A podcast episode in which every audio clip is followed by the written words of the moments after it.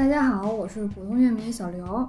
这一期找的朋友叫刘高兴，我们俩算是校友吧，前后脚在同一个乐队都当过乐手。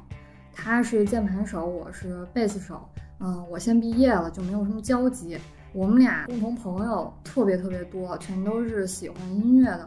后来就加了微信，加了微信、微博，互关大概有十年，但说说过的话可能都不超过十句，算是一个网友吧。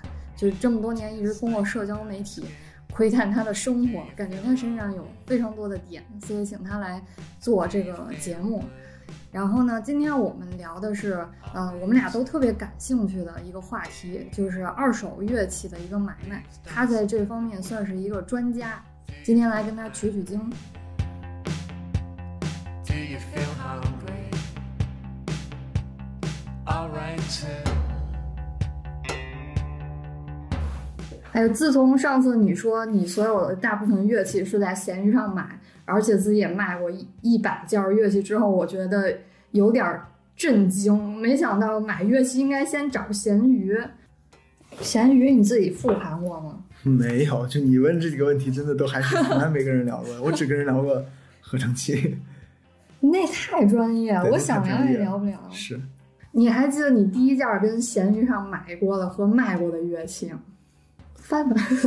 我不记得了，其实太太早了，我用了十年闲鱼哦，啊，没有十年，我用了八九年闲鱼，特别多。我想想啊，我好像买卖过三回，两次成功，一次很失败。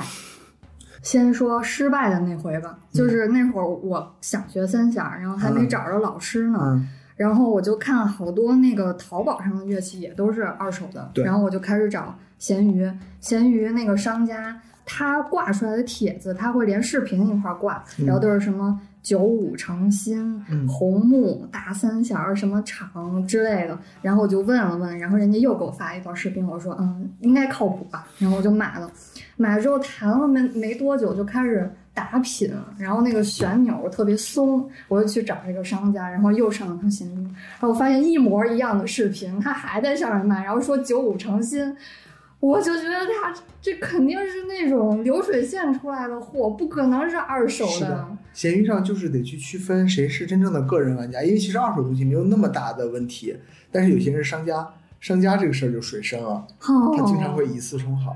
对，然后我就发现这个民乐类的乐器有很多商家，如果它的位置显示的是河北、衡水、保定这种地方，你就要小心，因为那边非常多的乐器厂，他们都挂在闲鱼上卖。所以在闲鱼买东西，其实还是得点击那个人主页看一下，他像不像个真人。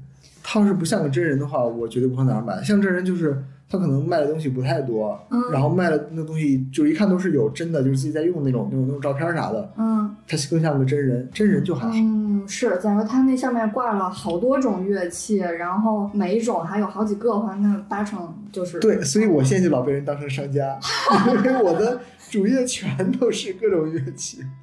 那那那咋办？你咋解释？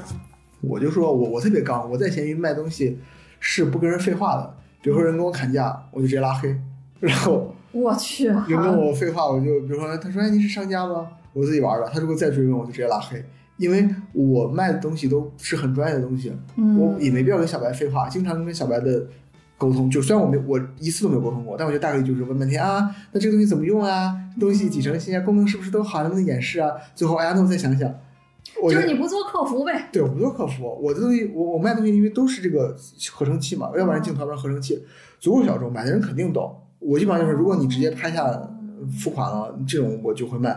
如果你在那儿废话半天就是提问，我一般都不回答，而且我特别刚。如果再再硬砍价的话，我会骂他。如果你作为一个买家，你在线上买东西，你也不会跟人问这些。我一般不砍价，就是我会看，因为还是因为一样，我买的东西是相对小众的东西，啊我会看人靠不靠谱，那新不新，那新不新，那就是那玩意儿功能是不是完好，没有什么电子，就是合成器这种电子设备会只坏其中一个小小地儿了，它还能出声，大概率就问题不大。所以我有时候买东西我都不我都不说话，我就直接直接直接下单了。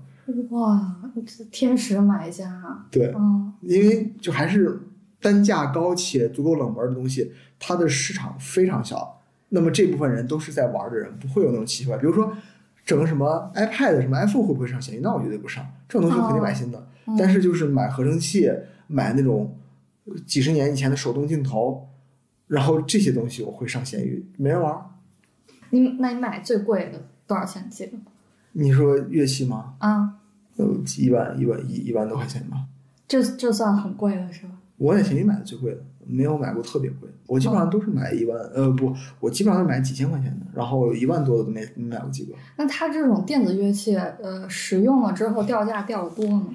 所以要买二手啊，就是那个新的溢价比较多。它逻辑我觉得不是掉价，就是因为它流通太小了。那么你作为商家，你其实有各种仓储呀，然后各种运营的成本在里头，你必须得在它的就比如渠道商给你加上加足够多的价，才能让你去赚回来。你的销量会很低很低，可能几个月卖卖一台这种的。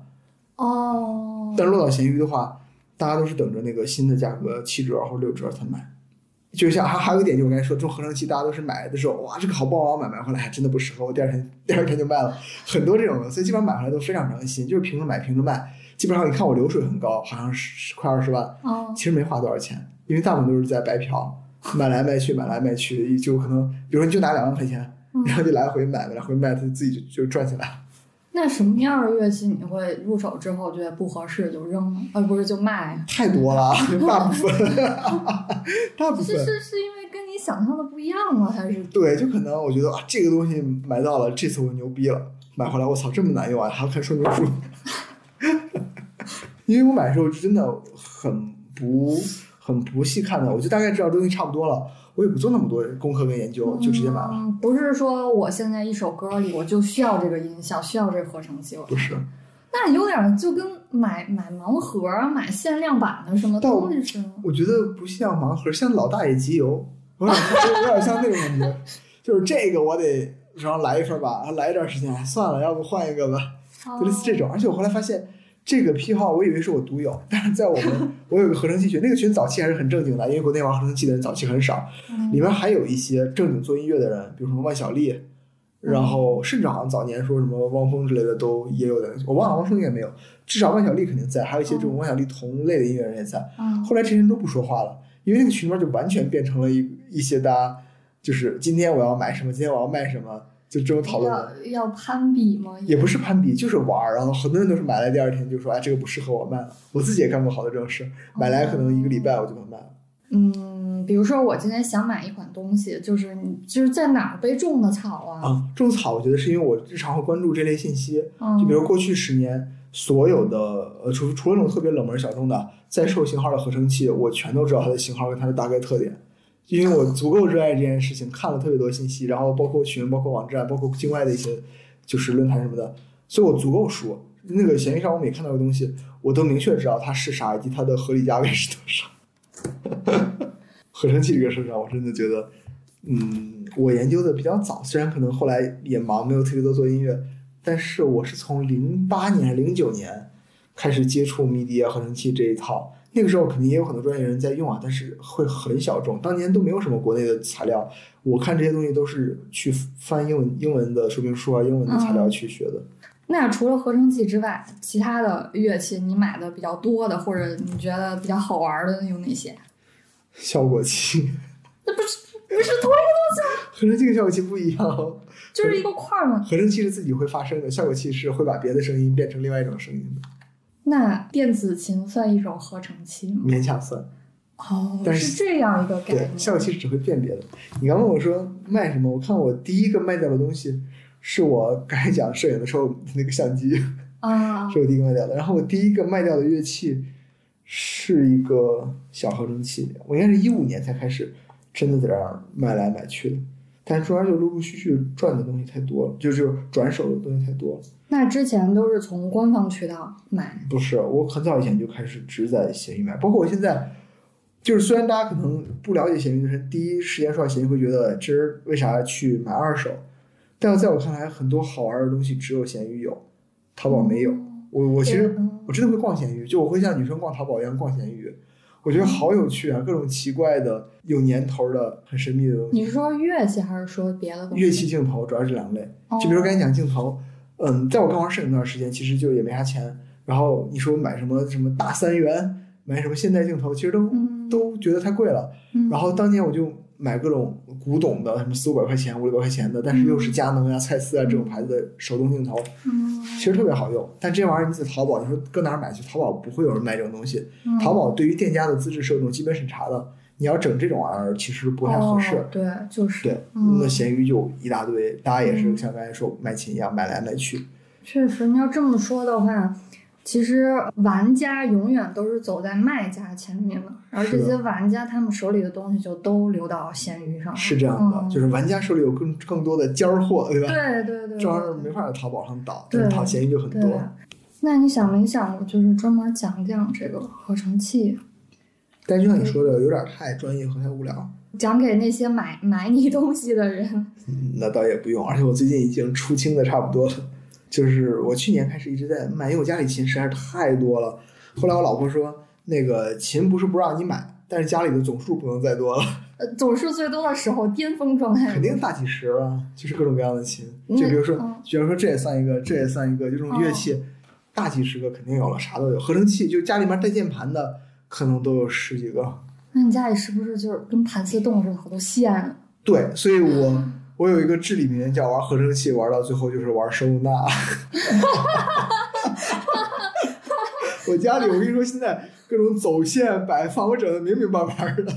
专门有有一个窝放这些乐器。嗯，对，有一个屋放这些东西，然后它底下那些线，我就会想办法如何在暗处走线，然后该扎的扎上，该合并的合并上，哦该捆的捆上。其实大部分是平时不用的，是收纳起来的。。但是那个收纳你又就是我我又不愿意把它真的收到箱子里，我要在它一个随时打开机嘿开机就能响，因为一旦一个东西它不能一开机就能用，嗯我大概率永远就不会用了，就会把它卖掉。所以我要把它们都摆成开机就能用，那这样空间显然不够，所以最后就是把所有摆不出来的都卖了，然后留下来能摆出来。嗯，也是个方法。是的嗯。那现在被淘汰到剩多少件儿了？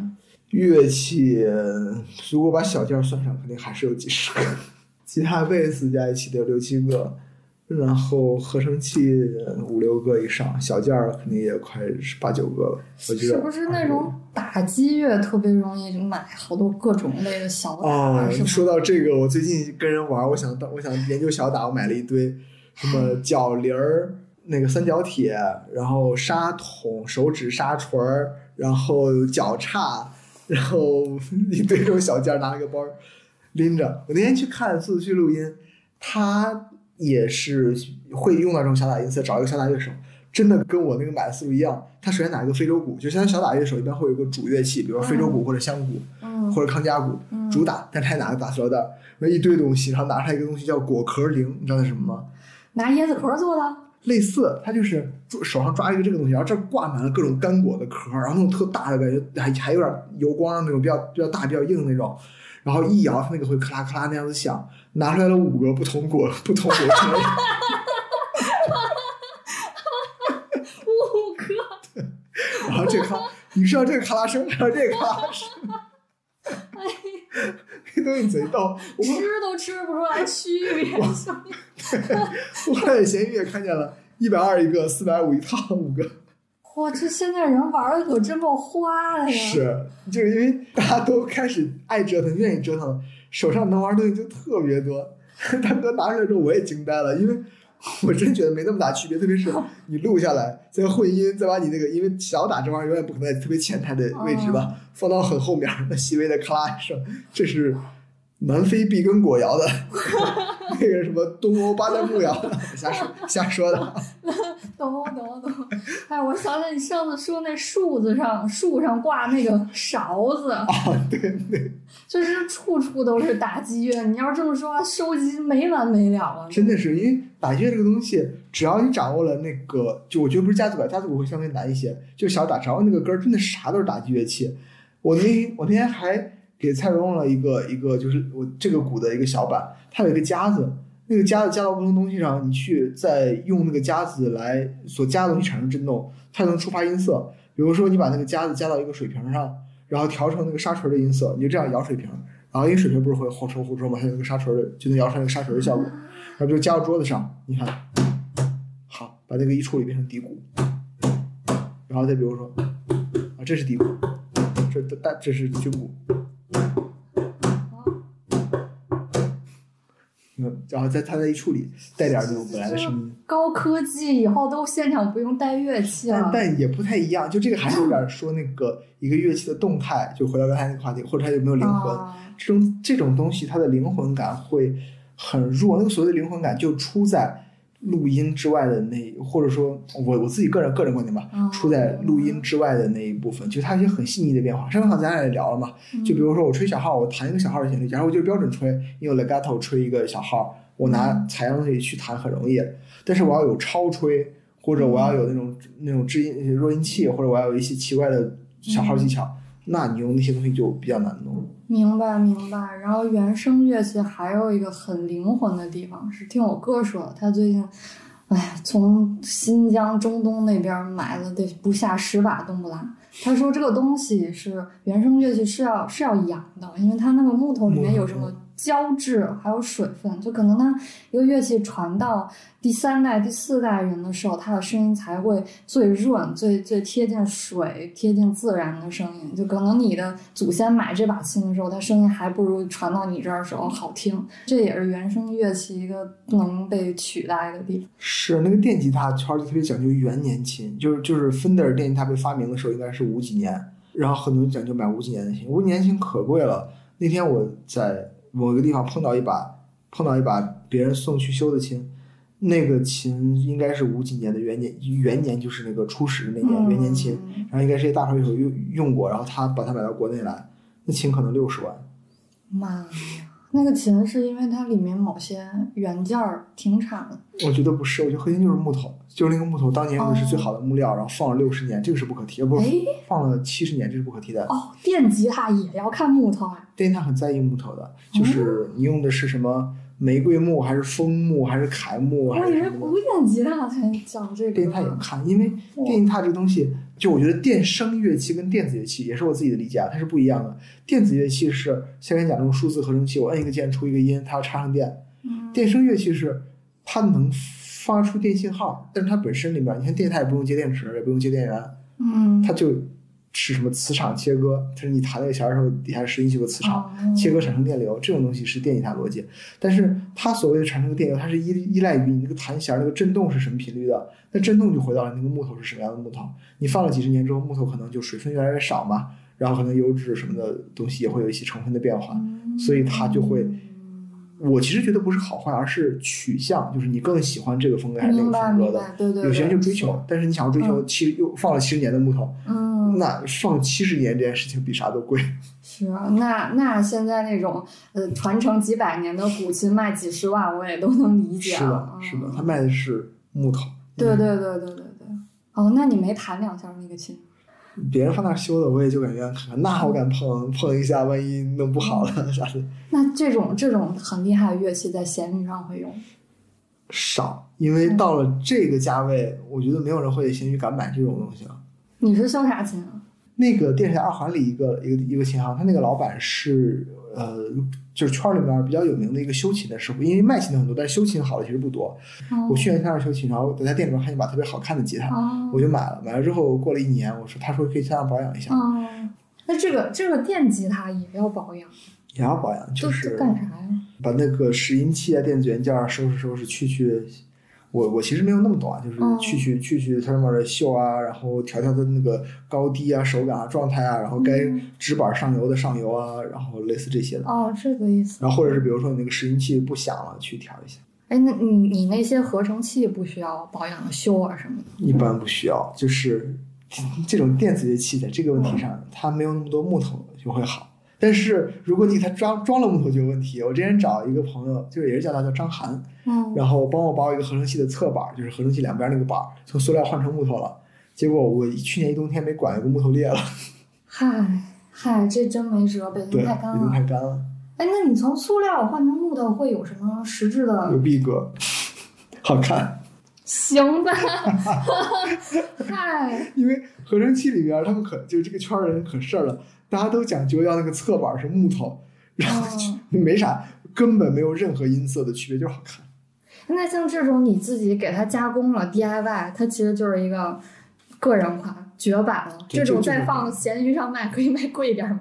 可以卖贵点，但取决于你的下家愿不愿意为你的审美买单。嗯，我那个还挺贵的，我的琴没花多少钱买，那板儿，因为我找张涵帮我做，他们也不知道那玩意儿咋做，他是自己对着帮我，我让我把琴寄过去，对那玩意儿画了图纸，做了模板，进厂子给我弄出来的，所以做那板花了一千块钱，哦，还专门开个模，对，开了个模。嗯，那那你在闲鱼上买过，就是有玩家自己改造的这种乐器？我没买过特别大改造，但我最近在迷一个比较有意思的东西，就是我们上学的时候，我们都知道买吉他不要买鲁芬，就是当时、对吧？对吧？对吧？就是讲芬达，讲 Gibson，然后芬 Fender 的话，大家说有美产有墨产，然后有什么日产，然后当年就说老鲁芬，鲁芬就是山东产，因为山东不是特别擅长造电吉他吗？那个年代到现在过了十十年多，过了十年多，然后我我在闲鱼上看见特别多鲁芬，然后有个人那个闲鱼的签名叫“我们是鲁琴，但我们一直在努力”，然后你知道吗？我就被打动了，我就被打动了。我说这得给一次机会吧，然后我就买了一把鲁芬，买了一把鲁芬，而且我挑的是它那最差的那把琴，二百九十块钱就电吉他，哦，然后是一把泰利，嗯，我也没想啥，我就说回来看看鲁芬怎么样，拿回来了。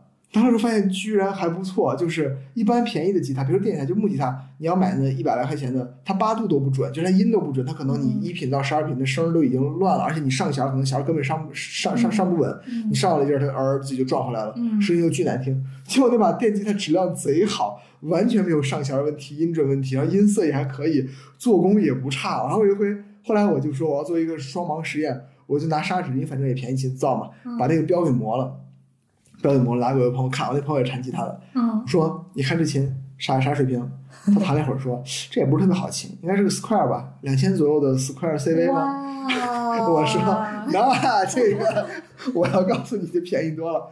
后来我又找另外一个朋友也去试，那朋友试了一会儿说这琴多少钱？我说两百九，然后他惊呆了，他说这琴两百九。那个厂家叫什么？你再说一遍。我那会儿我买的那个厂家好像不太靠谱，那个人没了，但反正那个咸鱼叫做吉他的小伙计，哇，居然帮一个鲁芬做推广。就是他那句话，我们是鲁芬，我们一直在努力，打动我了。因为我真的在看他们卖的那些呃卖的那些鲁，就就都都都是假琴吧，生态琴。现在其实呃看起来就至少以照片来看，都不是那种过于粗制滥造的。因为十几年前的鲁芬，你就看照片你就感觉到那个东西嗯，贼烂，就是木质呀、什么漆啊都贼烂。现在好多你真的看不出来，他也不可，他也他也不是说山寨神，他就没牌子，嗯他自己做贴面，贴面就是电吉他那种那种，就是整个表面特别就豪华那种漆，彩色的带着絮儿的，然后巨好看，看着贼高级，一看加八百块钱。哇，那你这个他怎怎么着山寨了十年，怎么着技术也提升了？我也在想，真的是一直在努力，可以对呀、的。对呀、就是大家支持国货啊！我也是看了二百九的琴，真的找不着 这价儿找不着那价。你看，这是那个那个鲁芬，就我觉得一个长这样的吉他卖一千四百八，还真的是不算贵。而特别是这种，就这种其实看起来已经挺标准了，四百块钱买个这，三百五十万。哇，这不是就是以前老崔他们弹 Beyond 用的那种琴吗？对，因为我已经以身试法过一次了，音色也不算差，哦，这但是其实这个不是二手的，这是新的。新的。对，哦因为这种人就是没资质，在淘宝卖需要各种各样的资质而且要要交税哦，怪不得，原来如此。像你说那个，就是那商家没有资质，所以他在闲鱼卖，然后因为民乐，我觉得水比这种这种东西还深。对在中国，可能玩民乐的人甚至比玩电吉他的人多，我觉得有可能啊。嗯，他们就会批量产那种、嗯那种，就比如说，我觉得身边玩民乐的不多，但可能到了农村乐队嗯，那种红白喜事儿啥的，嗯是需要这种东西的，就有一个对市场在。，而且中国乐器它比较讲究那个材料，对材料又是你看不出来，你不上手摸你不知道是的东西，水就特别深。是的，后后来你买过第二把吗？没没买，因为吉他这事儿不能买太多，我老婆说得。那个总量控制住。然后这是一类，第二类也挺有意思的，就是这过去五年电吉他圈里面兴起了一个风潮，叫做旧。嗯，做旧就是大家开始迷恋那种，就刚才讲的元年琴。其实元年琴很多不只是说它放弃，它特别旧。就刚才说那把六十万的吉他，那把琴真的看着巨旧，那边上漆都掉了，那木头感觉都磨了，然后各种各样都掉漆。就是这种风格，在过去其实也不止五年，就是过去可能一二十年开始流行起来，过去五年它那个火的程度巨高。你现在看一把电吉他，如果它破破烂烂巨旧，它大概率贼贵，可能四五万往上。嗯，然后你要看一把倍儿崭新的吉他，可能哎一万两万撑死了。哎，这个做旧是指外观的做旧，不是不是它什么音色什么的复古。不是不是，哦音色其实新的就是它是外观新旧都可以音色复古，但做旧就是让那个外观看起来像是战损了一样，用了好多年。战你知道色。他们很讲究，就是漆要裂，裂的位置要自然，然后裂的时候不能用什么锯锯什么漆，必须得用硝基漆，因为硝基漆会像老家具一样自然干裂的那个纹儿，然后该破的地方破。还有人是用两层漆套色，第一层漆掉露出第二层漆那种，这是其一。第二，所有的金属件都必须得氧化，就比如说所有的旋钮啊、拾音器啊，都得有点锈、有点氧化才行。这个跟那个中国人玩古玩的那有点那个意思。而且这种东西它不能量产，就是做旧都是手工在做的，所以就很贵很贵，都是六七万。那么，有六七有这个有这个需求在，然后价格那么高，那自然就催生出来了大部分人买不起这个问题。哦所以闲鱼的第二类神秘玩家 就是国产做旧师，特别特别有意思。他们有人是相当于你把琴寄给他，他去给你做旧。但其实我觉得敢这样做的人不太多。就比如你花两万块钱买把买买把芬德尔，嗯然后你说我寄给一个莫名其妙闲鱼的人给我做旧，这哦对吧？是不是没那么放心？但他们还有一种就是自己造琴，然后把这个琴出厂的时候也做的旧旧的。那如果就首先在琴的基本素质上，虽然没说多好吧，但现在就是国产琴应该说那种山寨琴的质量不会太差，不会差到你根本用不了那种的。如果你就是要个外观，其实现在有好多闲鱼做旧师，他做那琴巨好看，就是因为我也是那个喜欢做旧的那一派，我觉得巨好看，可能两三千块钱、三四块钱买一把旧旧了吧唧的琴回来。我最近在寻摸着要不要试试这个路子。但是你自己用用不到旧的那么好看。对，因为你自己用，可能首先你得天天去演出，然后你哦又不太在意它，可能你又用了十年，因为现在吉他的漆很坚固啊。就我刚刚说这两点，就是你天天用，你可能还得还得不太在意它，还得是该说那个硝基漆。但是现在新的那个吉他，可能过去二十年甚至三十年出的吉他都不是硝基漆了，因为那个那个所谓的硝基漆这个这个材质是有一些。有害的，而且不以及不那么坚固的，就是如果你不喜欢做旧的话，它过于容易破损。他们后来吉他界换动器是很难破损的。我有一把老琴，买了都感觉十三年了，然后我说我虽然也没有用那么糙吧，但也算一直在用着，没什么伤，看着还是跟新的一样，就有两个活，因为那漆太硬了。有人也试过，就真拿砂纸跟搓刀去搓那个漆，搓出来不好看，就搓出来没有那种自然的漆剥落那种漆裂的感觉。所以现在这个哇，这真的是古玩，真的是古玩，丁裂纹，就是那个古琴，它也是很多琴卖的很贵，是因为它那个裂纹好看。真的是这样子的。这就是一种有点玄学，但又被很多人接受了的概念。嗯是吉他做旧，咸鱼两大类，一个是我们是鲁琴一直在努力，另外一个是我们是做旧师。有有有人专门修复吉他，有人专门做旧吉是他，的，奇怪的人类需求啊！还还在这个闲鱼上看见过什么奇怪的人？别的不多了，别的我觉得闲鱼上好玩的可能都是这种手工手手工艺大师卖一些不符合国家标准的哦，比如说我刚刚给你看那个卡祖笛，那个也很手工。他卖的那两个东西都是他山寨的，都是他山寨。但是因为那个玩意儿正那个所谓的正品虽然不贵，但是买不到，因为现在不是海关比较严嘛。你去海外买东西，首先你防疫上风险比较高，第二呢，整个运输的成本和周期会过于长。但是自己动手做，做的也差不多八九不离十。然后有时候有他自己的小巧思，像刚才看那个假装是小号的卡祖笛，嗯，这种我觉得就很有趣。对，而且这东西都是得是纯手工，也不能量产。对，嗯，这个也是我刚才说为什么我我特别爱逛闲鱼，淘宝没有，淘宝都是标品，对对对，都是那种很标准的。你要买什么什么买买衣服好，这些衣服是大牌的；你要买吉他，这些吉他是畅销的；你要买比如说相机，这些相机是那个最新的。但我觉得这些东西不好玩了，嗯，你这个合成器有给做旧的吗？没有。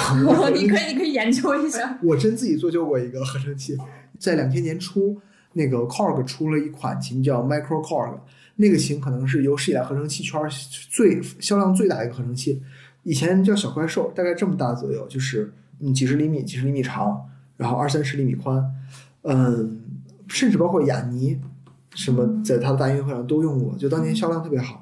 然后这个琴比较老，但它一直特别畅销，在一反正就前两年，我有一次收到了一个战损版，就真的战损，那个底上的漆也在剥落，因为那个那个合成器两边还是木板的，木板儿也掉各种各种掉，然后那个漆也在剥落，上面还粘着黏糊的东西，特别便宜，买了一个可能几百块钱。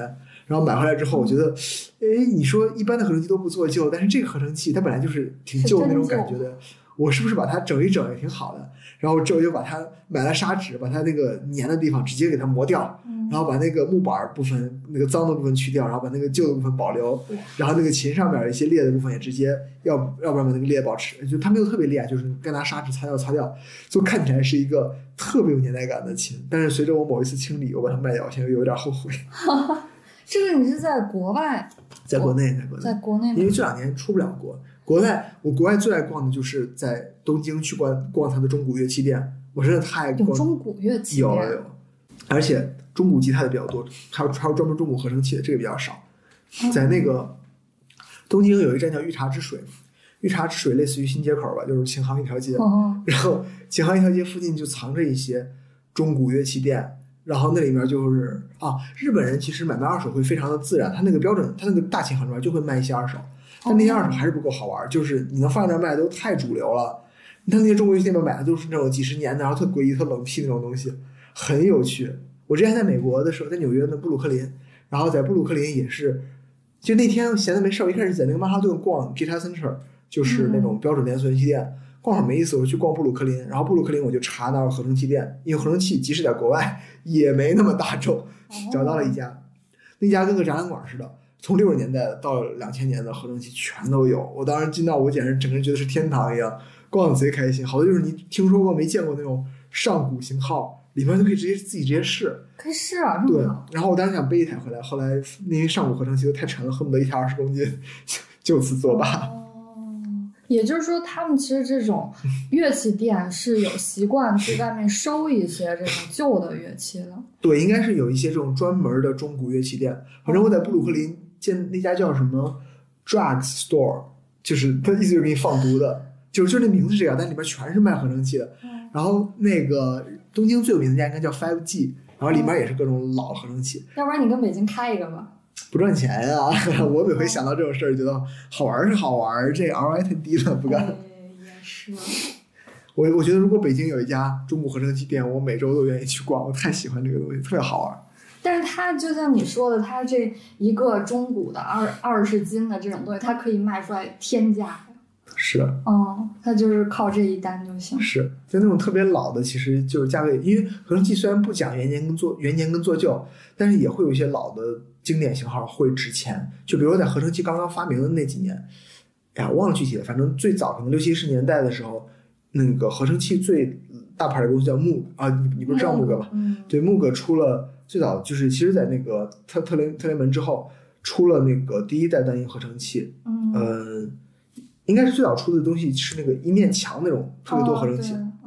后来他们出了第一个所谓的 mini 版，但那个时候的 mini 版其实不怎么 mini，那个 mini 挺大的，只是相对于一面墙，它是一个可移动的 mini。那款叫 mini moog。mini moog 是巨经典的一款，然后现在还在复刻。那老的 mini moog 就属于卖到天价，卖到天价。嗯还能用吗？能用，就是那玩意儿就有点像吉他，它是一个没有那么精密的数字电子设备的，它就里面可能几个呃，就是按模拟电路那套东西讲，可能有人能听懂，就是振荡器啊、什么滤波器啊放一起。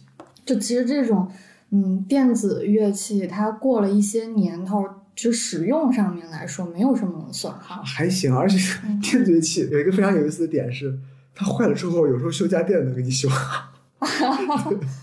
修家电能懂，插台电路板，知道怎么弄。对，因为它里面还没有那么神秘，它可能就是一些基本电路的东西。我老看有人说那个找不着修修电子乐器的，别人就建议说你先去修家电那儿看看。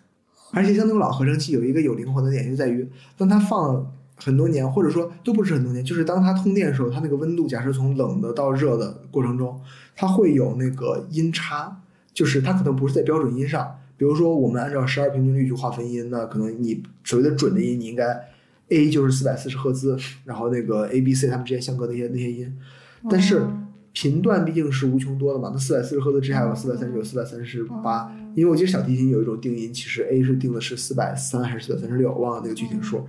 对于合成器来说，那些所谓的有灵魂的合成器，它就是因为它有错，可能你插电的时候它有点音飘，它那个你本来调好的，它现在不是四百四十赫兹是 A，哦它可能是四百二十八赫兹是 A，然后嗯听起来会有一点偏，但这种偏有时候是有韵味或者说这是是它的个性。是它的个性在的。嗯，这些微小的差别，我们这种不专业的人能听出来吗？不好说，我觉得就跟原声乐器一样，其实原声乐器也是有很多微小的差别的，这些差别就就就构成了真实感。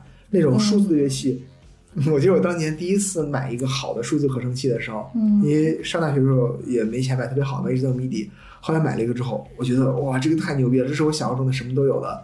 然后弹了一会儿，觉得音色真好听，又弹了会儿，觉得发了一个人人网状态，叫什么完美的东西好像没有灵魂。因为那个琴真的，就虽然那个年代技术可能跟今天的眼光看，它也没那么完美啊，但那个时候我就会发现，它真的都很好，每个音都很好，但是它没有那种细节的东西。就比如说，它有它也有木吉他的音色，虽然吉他可能功法没那么好，你拿木吉他那个拨下，比如五三二三一三二三，你拿这个东西弹跟拿吉他弹差，如果你弹都是最标准的，没那么大。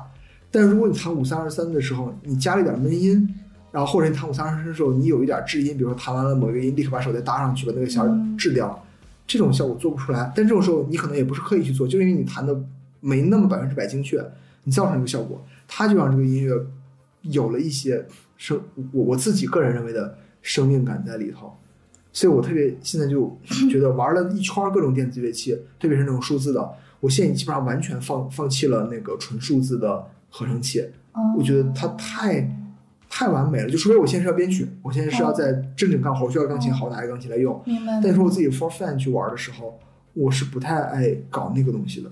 那你玩这个乐器的时候，就是它的这些真实的部分，是你买之前就可预见的，还是你用着用着才发现的？我觉得用着用着，因为这玩意儿其实蛮细腻的。如果一个乐器你根本才不懂，从新手开始的时候，你可能嗯 get 不到这个点。嗯，那那可以根据你的经验，就是我自己，比如说我自己调一个电路，我换一个东西，就达到我想要的那个音效。有可能，但是做电学学电路这个事儿，回到哦工程科学，我觉得太复杂了。找个修家电的找个修家电是靠谱的。我要这个音低一点儿。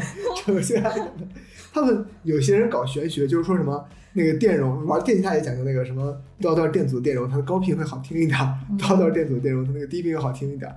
但是可能搁大部分人来看，有啥区别？你搁这折腾啥的费劲。嗯，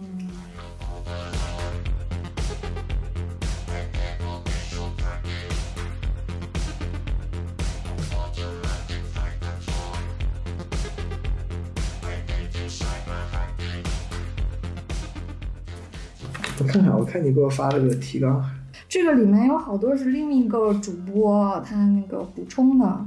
他好像很好奇讨价还价这个事儿，但是你一开始就说了拉黑，对我可以，我可以再讲仔细讲一下 拉黑的过程。这有没有那种就除了砍价，有没有很奇葩的买家那个奇葩的需求？有，但是我就是因为很怕这个现象，所以选择我那个方法。我的闲鱼个人主页有个签名叫什么？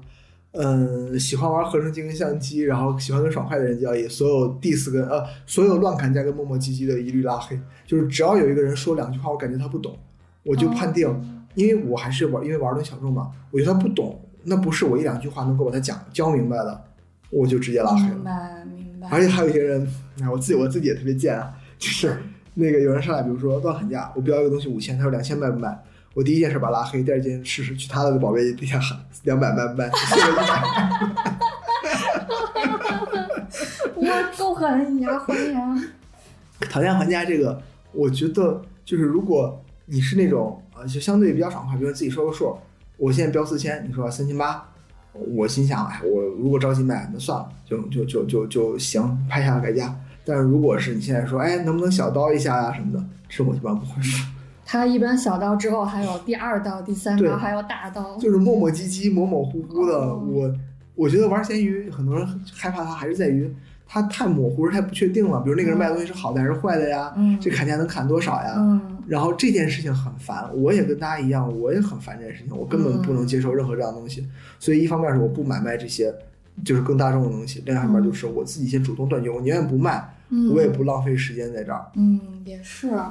哦哦，对，刚才想问有没有，就是有没有遇到过很失败的，比如说被骗了，没有，我觉得还是因为，就我觉得我玩悬疑唯一的核心底层原底层逻辑就是玩的冷门。我只有一次感觉稍微有点吃亏，就是我有一年去台湾玩，然后在台北也是去逛那种乐器店，我特别爱去全世界各种地方逛乐器店。我应该早点跟你聊，我去那么多地儿都不知道有这么好玩的地儿。就是我会有这个习惯，去了之后我先查哪有琴行，我可能在当地的论坛，比如说台北就上台北的论坛，然后什么美国就上美国论坛看一下他们有什么推荐，看到了一把半空心做旧贝斯，就这个这个这个组合很奇怪，嗯，然后我那天就觉得那个琴太好看了，是一把伊班纳的，然后那个琴体是那种木，就是老木头那种颜色的，上面那个做旧虽然不是很高级的做旧，但是那种刻痕儿，长得看起来那玩意儿挺旧的。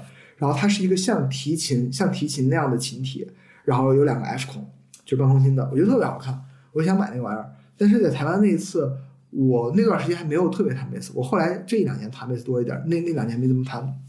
然后我就觉得背个琴回来有点费劲，而台湾那把琴当时卖可能八九千块钱吧，我也觉得没必要在台湾台币还是呃人民币就折折过来，哦我就觉得没必要在那儿买，我就我就把这事按下了，没想。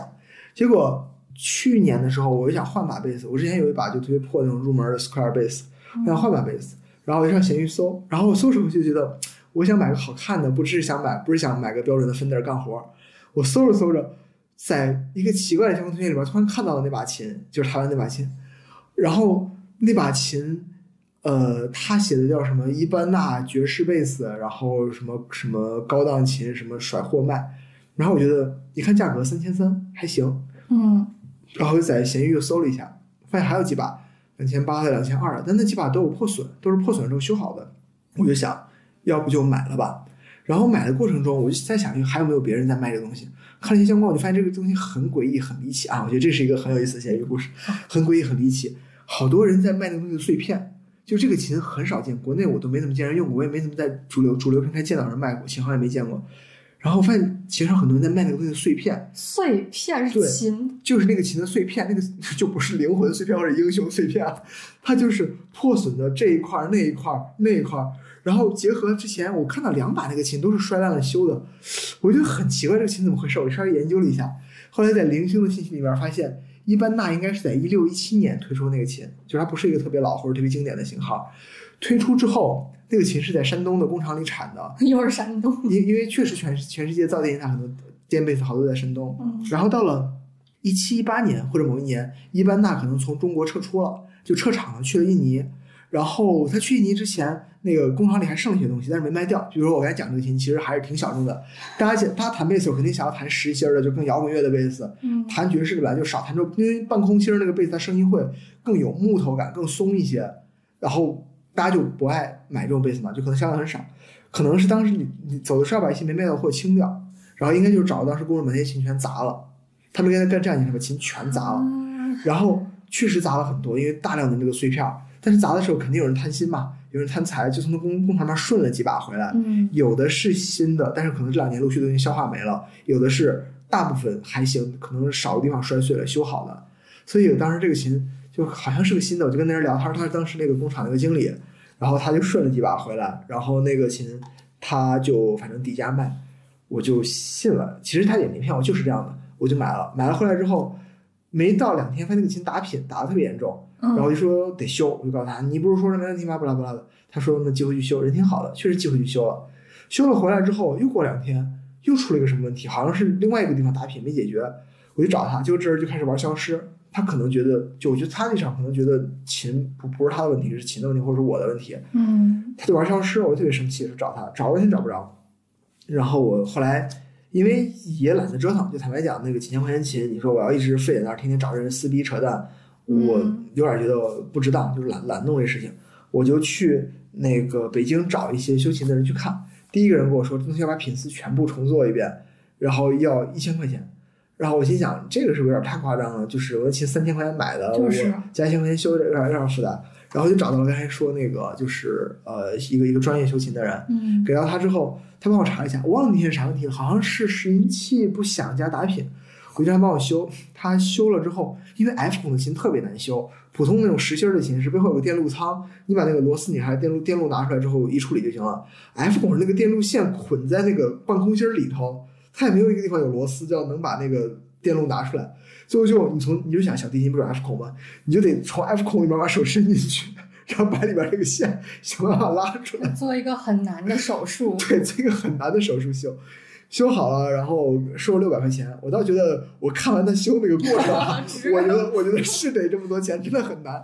修好了之后交六百块钱，相当于买那个琴，我们刚买回来新琴，我们那个琴比较多，花六百块钱。嗯其实到最近那个琴还是有一点点问题吧，就是可能也跟家里面太干有关，它是个木质半空心，更容易受到那个冷热收缩的影响，稍微有点问题，以及音色会偏松一些，就是没有像摇滚乐需要那种那么那么紧致。嗯但我觉得它好看就也还行。我后来就自己安慰自己，觉得，呃，首先这个琴还是能当乐器啊，该排练排练，该录音录音是没问题的。嗯后来我在想，说它再有那么多问题，我就四千块钱买个手办，这事儿放到古董圈里根本就不贵，好吧，对吧？你说，就别说古董，你就买手办本身，你买一个好的 Luffy 的手办，可能也得一千多块钱、两千块钱的对。卖琴那人可能也觉得不会有人像你这么认真的，真的拿它来弹来弹练曲的，大家买了就放着收集了。是的，所以后来觉得也还行吧，就是就当是个手办，也嗯不算贵，也算圆了他在台湾就种下的一个草，呵然后放家里也真的好看。嗯，有照片吗？有照片你看，那个琴我觉得就是一个很少见的那种半空心木质，因为半空心木质这件事情在吉他圈还多一些，在贝斯圈就是一个奇葩，真的有人会买那个碎片吗？拿来能干啥？可能会修会修的人会买那个。我当时觉得太好看了，就被那个东西给迷住了。但其实我买之前我犹豫一会儿，觉得是不是这么适合我呢？后来觉得算了，买琴吧，看颜值为主。原来一个二手乐器会有这么多故事。是的，我觉得这就是好玩之处。对，这个琴在淘宝，在那个主流平台也没得卖，哦，你都查过？我都查过了。因为我当时也在想，要不直接买个新的得了，这玩意儿也没必要费点闲鱼折腾，没得卖。嗯后来发现，在海外有的卖，但是就转运回来太麻烦了，我懒懒得弄也。海外哦，这个哦，这是这就是山东买回来的。对，嗯，可以，以后有山东的山东的商家可以多翻翻他的店。真的山东商家可好玩了，充满了奇思妙想，各种奇怪造型的琴，然后动不动就是什么海外客户定制已售。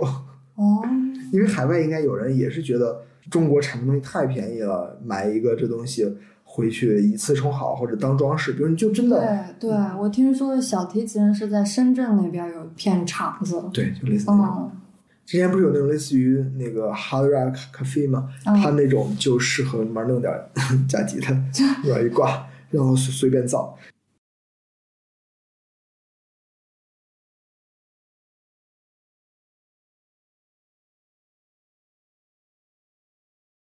哎，我发现买乐器真的就是无底洞。底洞就是迟早你会有一天碰到你需要在闲鱼上出乐器的时候，是的，是的，像这种乐器多的那不可避免。对，所以我觉得我看到的和用到的咸鱼，可能跟大众视角里的咸鱼又有一点点区别。哦，哎，那你买这么久，它会有那种什么智能推送会，所以我就是能准吗？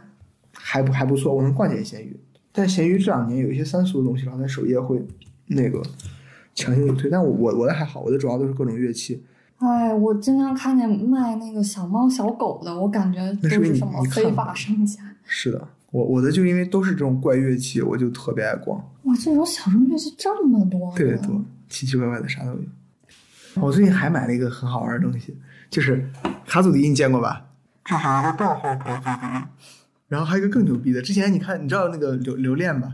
啊！我看他发那个，就是留恋有一个金属的那个，然后我一直想买那个金属，但金属那个国内有点断货，然后现在国外买不太方便。那玩意儿大概是八百八九百块钱，然后但是运费得七八百块钱，那你等那个榴莲挂咸鱼了。流量不 挂钱。现在那玩意儿就网上好多人想要就脱销，然后我在闲鱼上看有人在山寨这个东西，贼棒，就是它相当于卡祖笛的口，然后弄了一个金属的头号。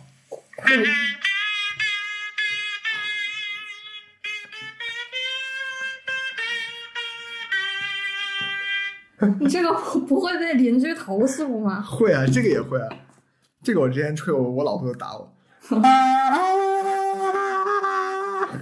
还破音。感觉很失真啊。很失真的破音。哎，这个这个你要把它吹响，吹出调儿要学吗？不用，它是唱歌，哦，就跟唱歌一样。它就是唱。就其实我觉得，我就我我我我就只干一件事，就嘟嘟嘟嘟嘟嘟嘟。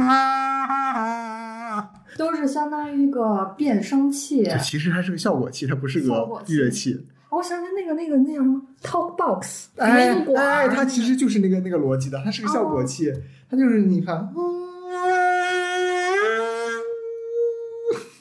其实这玩意儿感觉你随便拿个什么器具做一个都会有相应的效果。它可能就是因为里面有个膜，它不只是个喇叭，它里面有个膜，那个膜会震震震，哦然后就形成那个呜呜那个，相当于它给你的声音添加了一些一些波形在里头，好塑料啊，这个东西。超级最逗，特别傻屌。我还买过一个手卷钢琴，那个我也买过，但那个非常真真的没用。你说这个想起来，大家在追求钢琴的便携上真是非常努力。这两年有一个有一个正式对外发售的产品叫折叠钢琴，就手卷钢琴是那样卷的嘛，但是那个音质和手感实在是太差了。嗯折叠钢琴是那种相对好的手感，它可能是四折，对，四折占一折。这个钢琴我不确定卖的是到底哪个公司做的，但是我在深圳的时候，当时应该就是豆瓣儿，因为我可能发一些合成器的东西，有个公司找我让我去做他们的，让让我去给他们咨询调研一下对于折叠钢琴有什么诉求，嗯，就跑去找我聊说啊，你需不需要折叠钢琴啊？你觉得怎么样是好的呀？问了我一堆问题。然后我的核心观点是，我觉得这玩意儿没用。这也是一个很好的反馈。对，但是过了这么多年，我看还是做出来在卖。有，其实真的好多不懂的家长会给小孩儿买这种东西，包括我那个手卷钢琴，就你弹个和弦根本都想不了的那种。是家长是嗯想给小孩乐器启蒙呀，或者想省个地儿，家长也不懂。对对，但是那个就是我买那个是为了学乐理，就是看和弦、级数什么，那个还挺方便的。对，我觉得那种东西就适合当一个可能它主用途之外的，因为对你放在主用途。对，把它当一个工具，不能当成演奏的乐器。是的嗯，现在乐器，中国卖乐器的市场还是偏亲子早教。你看各种乐器在那个主流电商锤里面，它都是呃分类里面都是早教乐器，对吧？或哦，者现在已经这样了，或者是玩具乐器，基本上都在这个类别里面。你说专业乐器，这个算什么玩具乐器、这个其实算玩具乐器。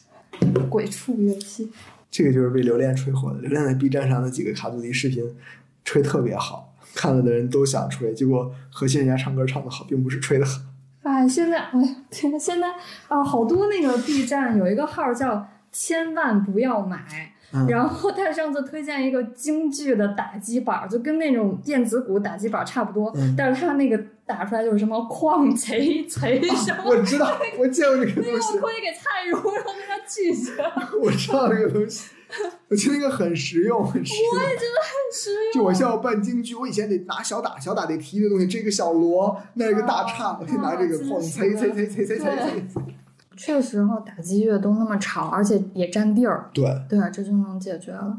哎，说起打鼓，我想起来我在那个咸鱼第一个那个。不是被坑了，就是那也是过我手没多久，因为我我先买一个电鼓，这样你才能抡起来对嘛，至少。然后楼下老太太就投诉，然后我又花那个巨额买了一个消音的、嗯消底鼓的那个垫儿，然后还是投诉。然后后来，哎，实在没办法，我说只如果只练小军鼓，那其实你买一一套没有什么意义，然后就给卖了。但是那个买家很爽快，那买家大哥从特远的地儿跑过来，他说：“我想给我小孩儿报一个那个架子鼓班儿，那人家收费一节课五百六百，那我还不如自己教他呢。我买一套鼓也才一千多。是，然后大哥是弹贝斯的，他说他也能教基本的，然后就拿一阵麻利儿的，就特别会拆卸，然后全都带走了，就很顺利。那就是懂行的。我觉得就是你遇到懂行的人给你买的时候很爽。对对对对对对。然后你觉得这个乐器他也会好好用，就就就挺开心的啊。反正练鼓一直是个大问题，不管你是真鼓还是练鼓，吵都很难解决。对对对，而且我就是我觉得就是练鼓一定要有那个就是那个鼓起来的 groove，感觉对对那个感觉，你就不能只拿小军鼓练基本功对，没有鼓入的鼓就是节拍器。啊。是是是是是，我之前想学架子鼓，后来觉得我实在是想学东西太多了，轮不到这个。哦，那你现在想学的新买的乐器是以便利为主是吧？对，以便利为主。就现在各种乐器做的还都挺便捷，你想要什么都有那个是的我觉得就是音乐这玩意儿，虽然比就特别是你刚才说这种东西比较小众、比较冷门吧，但是耐不住科技的发展太快，这个东西作为很边缘的，也能被这个福利科技发展福利带上，带一点点，带一点点。嗯。